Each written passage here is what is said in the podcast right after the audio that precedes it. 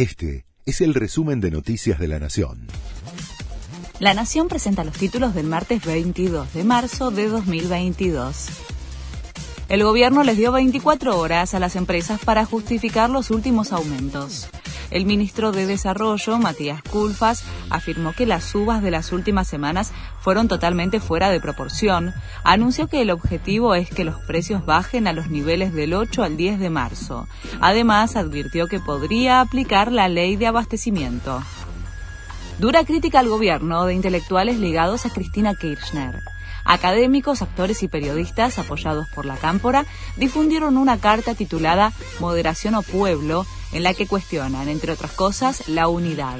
Reprochan la quita de protagonismo por parte del gobierno al pueblo trabajador al sugerir que a Alberto Fernández le importa más la unidad que sus votantes.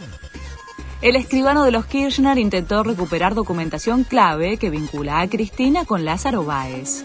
Ricardo Albornoz recurrió a la Cámara Federal para que le devuelvan los originales de las escrituras secuestradas en su oficina en 2016. Pero la justicia rechazó su pedido porque dijo que son pruebas de la sociedad que el empresario santacruceño tenía con la ex familia presidencial. Miami dicta toque de queda en South Beach. Se trata de un destino muy concurrido por los argentinos. La medida fue a raíz de dos tiroteos, uno de ellos en Ocean Drive. Las autoridades atribuyen el caos a los estudiantes universitarios que van allí por el Spring Break, las vacaciones de primavera. Allanaron el estadio de River por los incidentes en el Superclásico. El operativo fue ordenado por la Fiscalía de Eventos Masivos de la ciudad.